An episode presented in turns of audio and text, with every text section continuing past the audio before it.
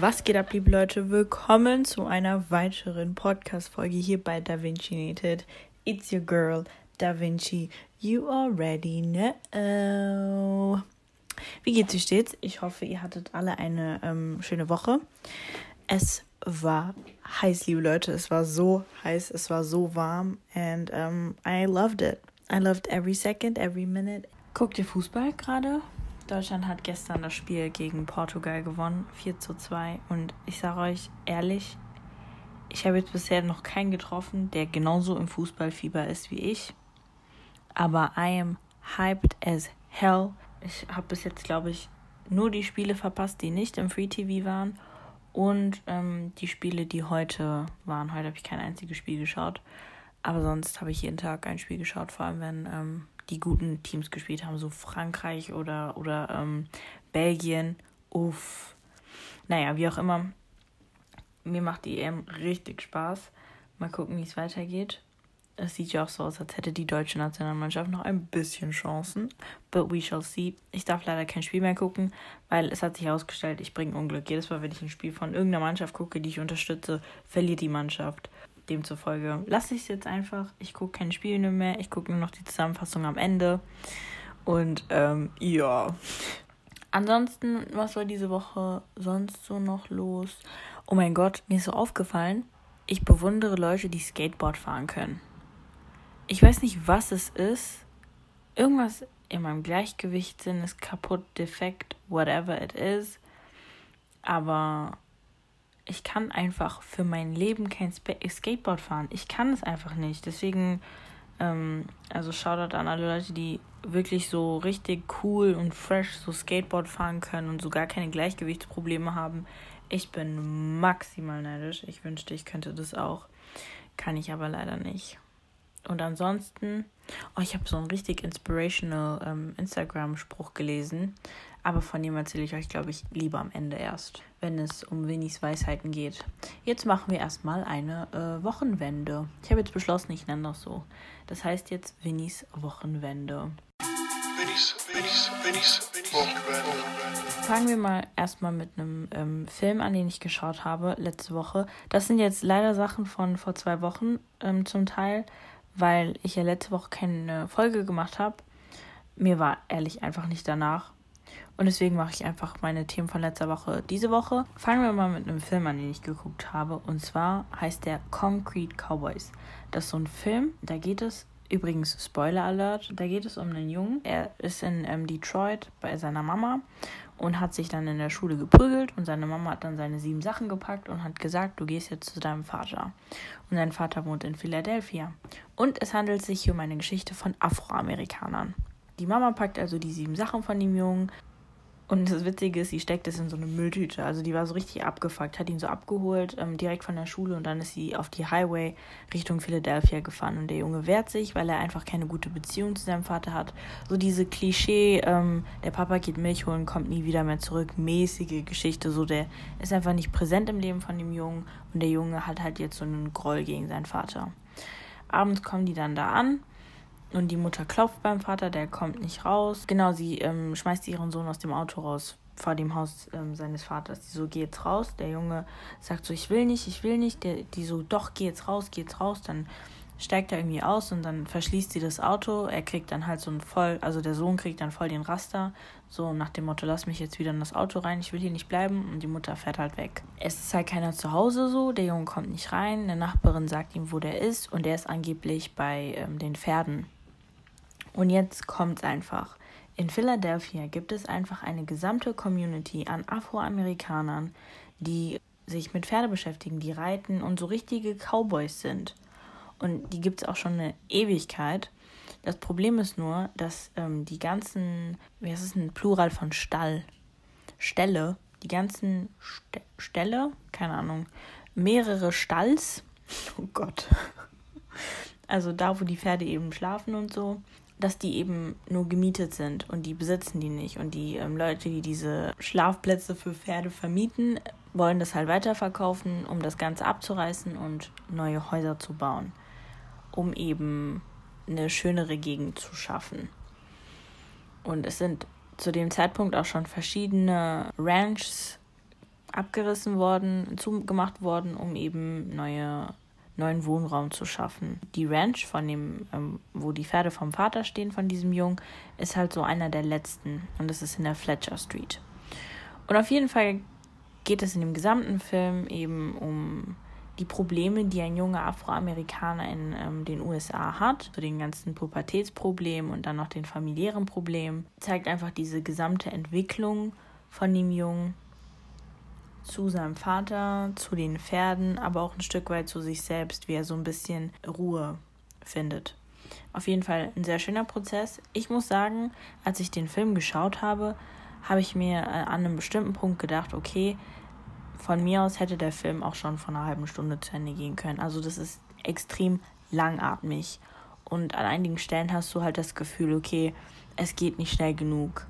Und es zieht sich. Aber es macht alles am Ende Sinn, weil am Ende kriegt man dann nochmal ein Interview von den Leuten, die in dem Film mitgewirkt haben und die tatsächlich Cowboys in Philadelphia sind. Und also das ist wirklich basierend auf Realität, auf der Realität. Also es gibt wirklich ähm, so Reiter und, und ähm, keine Ahnung, Cowboys in Philadelphia, die wirklich seit Generationen sich mit Pferden beschäftigen und so und auch an Wettbewerben teilnehmen und all das und wie wichtig das auch für deren Community ist. Und ähm, ja, fand ich auf jeden Fall voll cool, voll inspirierend und ich dachte mir so, boah, richtig underrated der Film. Also falls euch das gerade so ein bisschen Bock gemacht hat, den Film zu schauen, guckt es auf jeden Fall. Das ist meine Filmempfehlung der Woche. Wenn wir schon mal bei Amerika sind, ich weiß ja nicht, ob ihr noch Snapchat benutzt, ob ihr das, ähm, ob ihr die App noch kennt, aber ich bin da auf jeden Fall immer noch unterwegs und da habe ich einen Typen gefunden, der hat ein Format, das nennt sich die kuriosesten Gesetze. Und der Typ erzählt dann da von Gesetzen, die halt so ein bisschen komisch sind und in unserer heutigen Zeit einfach nicht so viel Sinn ergeben. Und eins von diesen Gesetzen, deswegen muss ich da auch gerade drüber reden, weil ich das so witzig finde, ähm, ist ein Gesetz, wo drin steht, dass Frauen in Waynesboro in Virginia auf der Hauptstraße nicht fahren dürfen, wenn ihr Ehemann nicht vor dem Auto mit einer roten Flagge wedelt. Also ihr müsst euch das vorstellen. Man darf als Frau nicht auf der Hauptstraße fahren, in Seitenstraßen und so gar kein Thema, aber auf der Hauptstraße muss der Ehemann vor dem Auto herlaufen und eine rote Flagge wedeln. Ich habe das so gesehen und ich fand das so witzig, weil die Vorstellung, dass einfach so ein armer Heinz vor dem Auto läuft, boah, stell mal vor, die hat einen Tag vorher irgendwie Streit oder so zu Hause, die Frau drückt doch safe auf den Gas. Also, I don't know, sounds a bit risky to me. Genau, das fand ich ganz, ganz witzig. Und dann gab es auch noch, jetzt müssen wir leider in etwas ernstere Gefilde, jetzt wird es ein bisschen politisch. Und zwar gab es einen rassistischen Angriff auf eine kanadische Familie mit pakistanischen Wurzeln in äh, London, in Kanada. Es gibt eine Stadt in Kanada, die heißt London. Ja, ich war auch verwirrt. Ja, die wurden einfach beim Spazierengehen, es war Mutter, Vater, Kind, oder beziehungsweise zwei Kinder und die Großmutter. Und da ist einfach ein Typ mit dem Auto in sie reingefahren. Und es sind alle gestorben, bis auf der Jüngste. Und ich sage euch eins, ich war richtig, richtig, richtig, richtig traurig, dass das passiert ist. Aber noch trauriger war ich darüber, dass sowas irgendwie nicht thematisiert wird.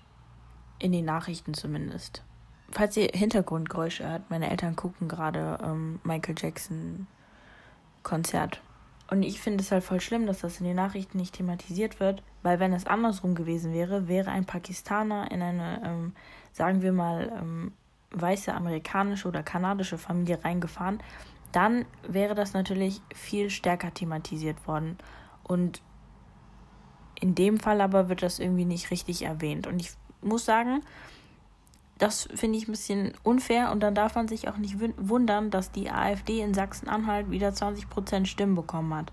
I'm not pointing fingers, aber auf jeden Fall I'm judging the media, weil ich finde, dass man irgendwo einfach auch so eine bestimmte politische Stimmung im Volk erzeugt, indem man sich entscheidet, nur bestimmte Sachen zu berichten.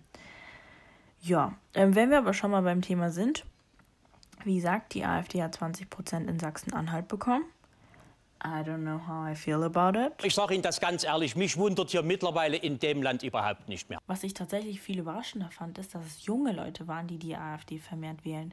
So Leute in meinem Alter, wo ich mir denke, hä?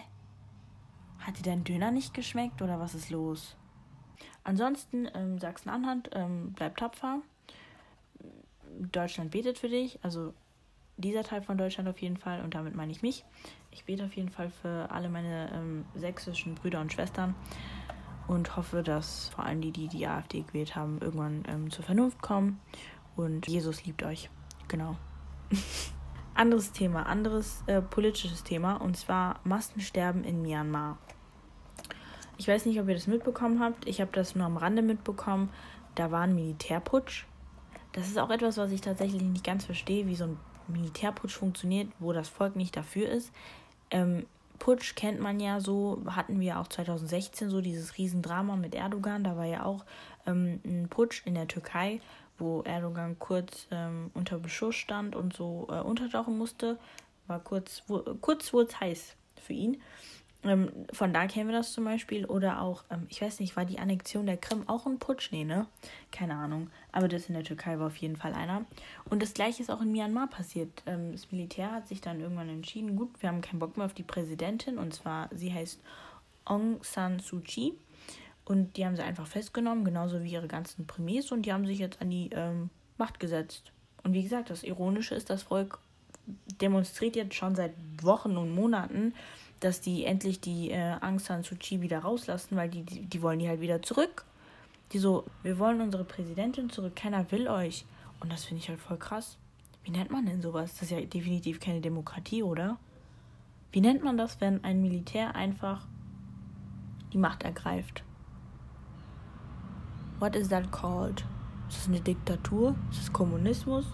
Ach, keine Ahnung, Alter. Aber irgend, irgend also falsch auf jeden Fall. Es ist falsch. Ähm, könnt mir ja gerne Bescheid sagen, wie man sowas nennt, wenn so ein Militärputsch passiert, was das für eine Staatsform dann ist. Eine Diktatur? Armeediktatur? Ach, keine Ahnung. Klärt mich gerne auf. Ähm, die arme Frau wurde jetzt auf jeden Fall vor Gericht gebracht. Und ich dachte mir so, Wahnsinn, Junge. Einfach, du kannst dir nicht mal sicher sein, so als Präsidentin. Ähm, anderer Punkt, relativ aktueller Punkt aber auch wieder nicht so überraschend, wo wir schon vorhin über äh, Rechtsextremität gesprochen haben. Und zwar 13 der 19 rechtsextremen Polizisten aus der ähm, aufgelösten SEK-Einheit waren in der Tatnacht am 19. Februar in Hanau aktiv. Jetzt wird, jetzt wird langsam einfach aus dem gesamten Ereignis ein Schuh, finde ich. Also nicht, dass ich irgendwem den falschen Schuh anziehen möchte, aber ich habe das Gefühl, dass das Ganze jetzt so ein bisschen Sinn macht. Also generell, Hessen hat eh so ein Problem mit Offenlegung von ähm, Untersuchungsmaterial. Ich habe das Gefühl, da wird sau viel unter den Tisch gekehrt, weil wir schon wirklich, es gucken zwar immer alle nach Sachsen-Anhalt, aber ich glaube, Hessen hat auch so ein kleines rechtes Problem. Ich sage so, wie es ist. Ich glaube, wir haben auch ein kleines Problem mit rechts. Und da müssen wir drüber reden und als Gemeinschaft was dagegen tun, weil vom Verstecken und vom Verheimlichen wurde bis jetzt noch gar nichts besser. Auf jeden Fall 13 von 19, das ist schon mal ähm, eine krasse Quote. Würde auch erklären, warum die Angehörigen ähm, so krass behandelt wurden von den Polizisten. Ähm, so traumatisch vor allem auch, weil ich meine, als Eltern so, du hast gerade dein Kind verloren oder du weißt immer noch nicht, ob dein Kind noch lebt oder nicht. Und dann wirst du so rumgescheucht und teilweise wie ein Täter behandelt oder auch dieses, nachdem der Vater vom Mörder freigelassen wurde, dass eben die Opfer und Angehörigen so eine Anrede bekommen haben von wegen, ja, lasst den in Ruhe, wenn ihr irgendwas mit dem macht, dann gibt es Ärger so. Hm, ja, lässt einen schon ein bisschen nachdenken, so wie die Opfer-Täter-Rollen so verteilt sind. Apropos, wenn wir schon mal bei, bei der Polizei sind, wisst ihr, was ich voll komisch finde? Menschen, die so wegen allem damit drohen, entweder die Polizei zu rufen oder eine ähm, Anzeige zu erstellen. So, also nicht wegen so triftigen Sachen, so es gibt ja Sachen, wo, wo es schon Sinn macht, irgendwie eine Anzeige aufzugeben und so. Aber so zum Beispiel in der Zeitschrift steht, dass die Tomaten kiloweise irgendwie 99 Cent kosten, aber im Laden sind es halt 1,29 Euro oder sowas. Und dann gibt es halt Leute, die stellen sich an die Kasse und sagen, ja, wenn Sie mir das jetzt nicht für 99 Cent berechnen, dann rufe ich die Polizei. Ich zeige Sie an. Wäre es nicht einfacher, einfach die Tomaten an der Kasse stehen zu lassen und nach Hause zu gehen? So, mir wäre das überhaupt nicht die Mühe wert, so. Also vor allem für mich nicht, weil wenn ich, also ich habe das Gefühl, die Polizei ist immer, immer ähm, dann vor Ort und aktiv und ready for action, wenn sie für mich gerufen wird. Aber wenn ich sie dann rufe, habe ich das Gefühl, they don't speak black. So fühlt sich das für mich an. Aber ich will nicht unfair sein. Einmal hat mir ein Polizist gesagt, ich habe aus Versehen auf einem Behindertenparkplatz geparkt. Ja, aus Versehen. Ich habe nicht gesehen, dass da dieses Schild ist. Und der so, junge Frau, ich so, ja. Er so, ähm, sind Sie behindert? Und ich war dann so kurz, ähm, und er dann so, weil, wenn nicht, dürfen Sie nicht parken. Und ich so, oh, upsi, alles klar, danke schön. Ich so, also ja, dann fahren Sie jetzt aber mal flott weg. Dann bin ich flott weggefahren. Ähm, ja, das fand ich ganz nett von ihm. Das werde ich ihm immer hoch anrechnen. Und jedes Mal, wenn wenn man über Polizisten sich beschwert und alle über einen Kamm schert, dann, dann gebe ich den Leuten immer recht und dann hole ich diese Geschichte raus, um das Ganze auszugleichen. Dann sage ich immer, ja, aber da war einmal dieser Moment, wo der Polizist, genau, dann erzähle ich die Geschichte. Apropos ähm, Behinderung, ich, weil passt gerade gut, sagt euch der Begriff Ablaismus was? Ja, wenn nicht, ist auch nicht so schlimm, weil ich kannte den bis vor kurzem auch nicht. Und Ablaismus beschreibt die Diskriminierung von Menschen mit Behinderung, die, ähm, die halt einfach nur auf ihr Behindertsein reduziert werden. Also Behinderung, sprich physisch oder geistig eben. Und ähm, erweitert betont Ablaismus halt die Ungleichbehandlung und die Stereotypenzuweisung, die Menschen wegen, wegen ihrer Behinderung eben erfahren. Und es gibt halt so ein so eine normative Vorstellung davon, was äh, Menschen leisten und können müssen. Und wer eben halt von diesen Normen abweicht, wird als behindert gekennzeichnet und als minderwertig angesehen, wahrgenommen.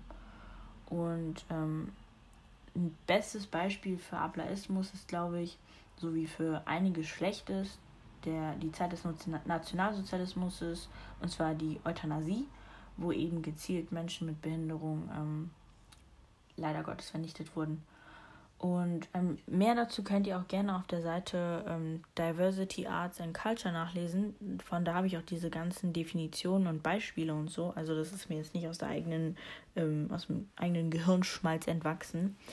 Ähm, und ich sage das deswegen. Ich habe nämlich ein TikTok-Video gesehen, wo eine Frau ähm, so darstellt, also so beispielhaft, wie als wäre sie jetzt schwanger und dann fragt sie jemand, und wird es ein Junge oder wird es ein Mädchen? Und sie sagt dann so, ähm, ja, ich habe mich dazu entschieden, erst bis zur, also bis zur Geburt zu warten, um das Geschlecht herauszufinden. Und dann sagt die andere Person, ja, hm, verstehe ich, Hauptsache gesund. Und dann reagiert die Frau folgendermaßen, und zwar sie ähm, deutet darauf hin, dass das ein politisch relativ schwieriges Statement ist und man sich eher wünschen sollte, dass das Kind glücklich sei und nicht sagen, dass es Hauptsache gesund ist. Und ich habe das Video gesehen und mein Gehirn war so im ersten Moment, jetzt kann man es aber auch übertreiben. Und im nächsten Moment war es so, oh mein Gott, wie ignorant, Alter. Du stellst dich hier immer so einen auf woke hin und so, aber wie würdest du reagieren, wenn jemand zu dir sagen würde, ja, Hauptsache, das Kind hat helle Haut?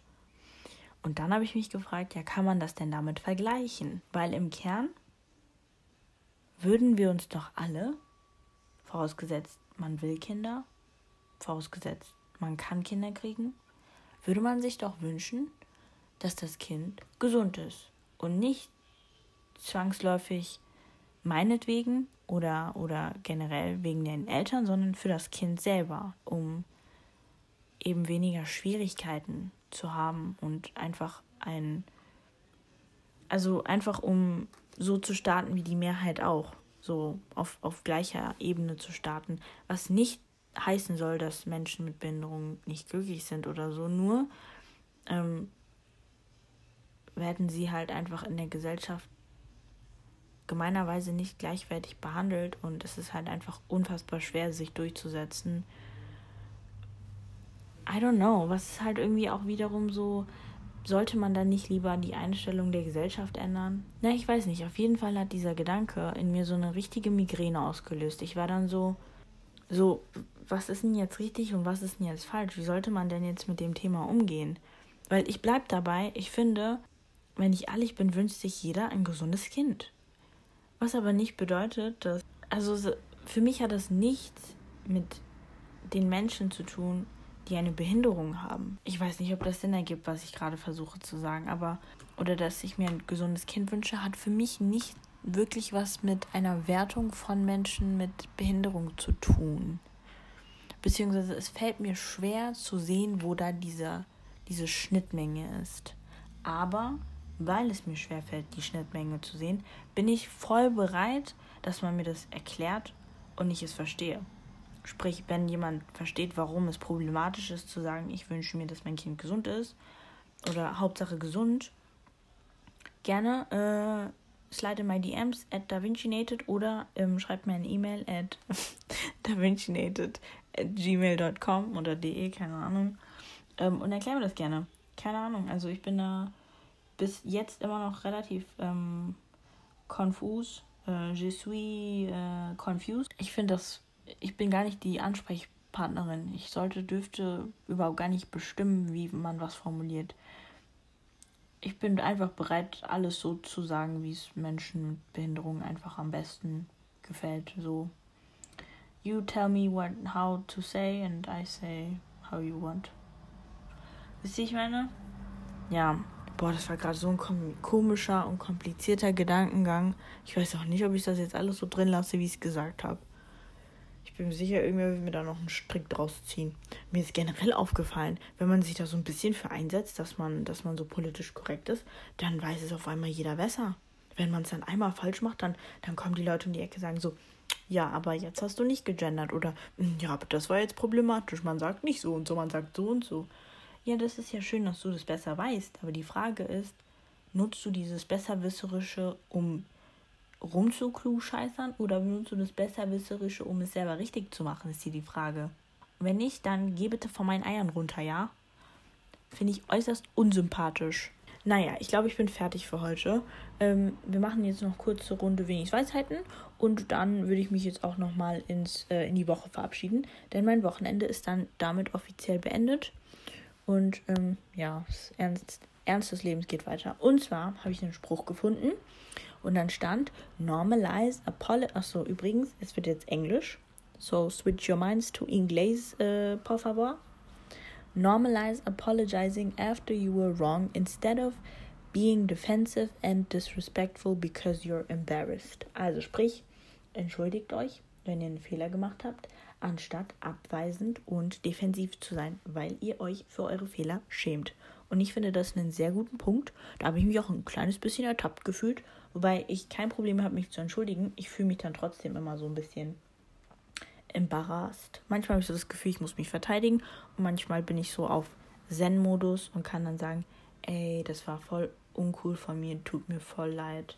Aber es gibt so viele Leute, die einfach nicht wissen, wie man sich entschuldigt. Und das nervt mich halt total. Also, liebe Leute, einfach mal take the L und so und apologize. Man kann nur von seinen Fehlern lernen und persönlich wachsen. In diesem Sinne, Winnie out. Bis nächste Woche. Piddy, piddy, peace.